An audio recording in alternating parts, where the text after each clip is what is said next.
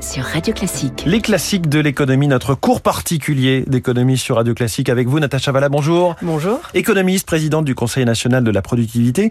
Alors en ce moment, on parle beaucoup de paupérisation, avec cette inflation qui, euh, qui conduit beaucoup d'étudiants notamment à aller dans les files de, de, d'aide alimentaire. Comment est-ce qu'on la mesure, cette pauvreté en réalité? Alors la pauvreté a une dimension nationale mais aussi internationale. L'INSEE définit la, propre, la, la pauvreté comme un ménage qui vit dans, un niveau de vie inférieur au seuil. Et le seuil de pauvreté est défini comme étant à 60% du revenu médian, c'est-à-dire 60% de ce que gagne la moitié euh, des, des, des, Français. Donc il y a une autre définition plus numéraire adoptée par la Banque mondiale, cette fois-ci de façon euh, globale, qui donne un revenu, euh, un niveau de revenu en dollars, 2 dollars 15 par jour. c'est ça, ça concerne. Une... C'est beaucoup plus bas évidemment que le seuil de pauvreté français. C'est beaucoup plus bas ouais. qu'en France, mais ça fait quand même plus de plus de 500 millions de personnes dans le monde. Donc on l'aborde de deux manières en fait la pauvreté. D'abord la la quantité de pauvres combien il y a de pauvres dans une économie, dans une zone mondiale. Donc ça, c'est le, le, premier point. La deuxième, c'est l'intensité de la pauvreté. En France, par exemple, la quantité de pauvres, c'est 9,2 millions de personnes. C'est mmh. quand même beaucoup, 15% de la population française.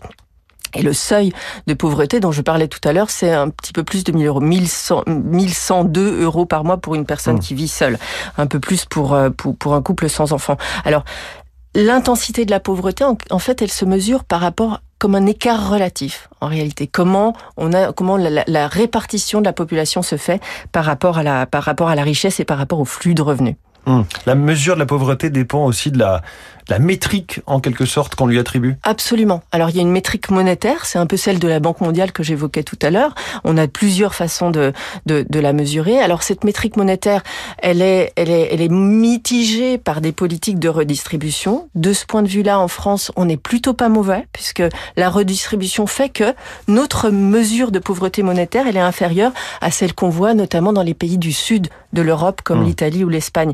Je vous mentionnais les, les, les 14%, enfin entre 13 et 15 en fonction des années. En France, en Italie, on est plutôt vers 20 et en Espagne aussi.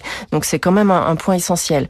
Deuxième mesure, deuxième métrique pour la pauvreté, c'est la pauvreté matérielle et sociale. Et là, on enrichit le concept et je pense que c'est beaucoup plus intéressant puisqu'on on, on, ajoute aux difficultés économiques euh, des, des, incapacités à pourvoir à telle ou telle dépense. On, on, profile un petit peu, on donne un peu de corps à ce que c'est que, que d'être défini comme étant comme étant pauvre. Il y a des critères explicites. Est-ce que je peux chauffer mon logement Est-ce que je peux payer mon loyer? On connaît tous ça très bien. Et donc, si on n'arrive pas à remplir un certain nombre de ces critères explicites, partir alors, en vacances, oui. partir en vacances, voilà, prendre un verre avec ses voisins, c'est des choses ouais. qui, qui, qui, font partie de la qualité de vie, mais pas de la qualité de vie luxueuse. Donc ça, c'est c'est vraiment un concept enrichi par la sociologie et qui est euh, qui, qui, qui est très important. Et puis enfin, il y a la pauvreté administrative, donc qui correspond aux aides qu'on peut déployer pour assister les personnes qui n'ont pas suffisamment de revenus. Alors il y a le revenu de solidarité active en France, le minimum vieillesse, les, les allocations handicapées.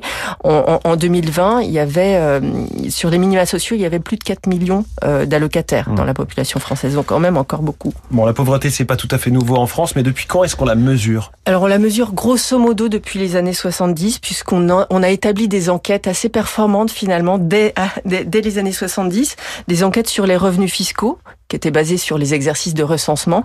En gros, on fait à peu près la même chose aujourd'hui, mais on a enrichi, en fait. Je ne vais pas rentrer dans le détail, mais on a enrichi euh, les profils de questions et on a enrichi aussi la façon dont on conduisait ces enquêtes dans le temps. Et les profils de ménages pauvres, finalement, qu'on a réussi à, à, à, à, tirer, encore une fois dans le temps aussi, ben, c'est pas tellement des surprises, mais c'est les retraités, 27%, avec une majorité de femmes seules quand même, faut, mmh. faut, le, faut, faut le rappeler.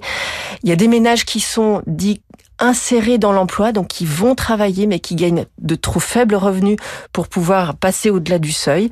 Euh, il y en a quand même 18%. Et il y a bien sûr tous ceux qui ne sont pas insérés dans l'emploi et qui sont, alors pour certains, locataires du parc privé, du parc social. Ça fait aussi une bonne partie. Une surprise quand même, il y a 10% de propriétaires qui n'ont pas d'emploi et qui sont en dessous du seuil de pauvreté. Donc on peut être propriétaire et pauvre. Natacha, est-ce qu'on a une idée de l'évolution de la pauvreté en France?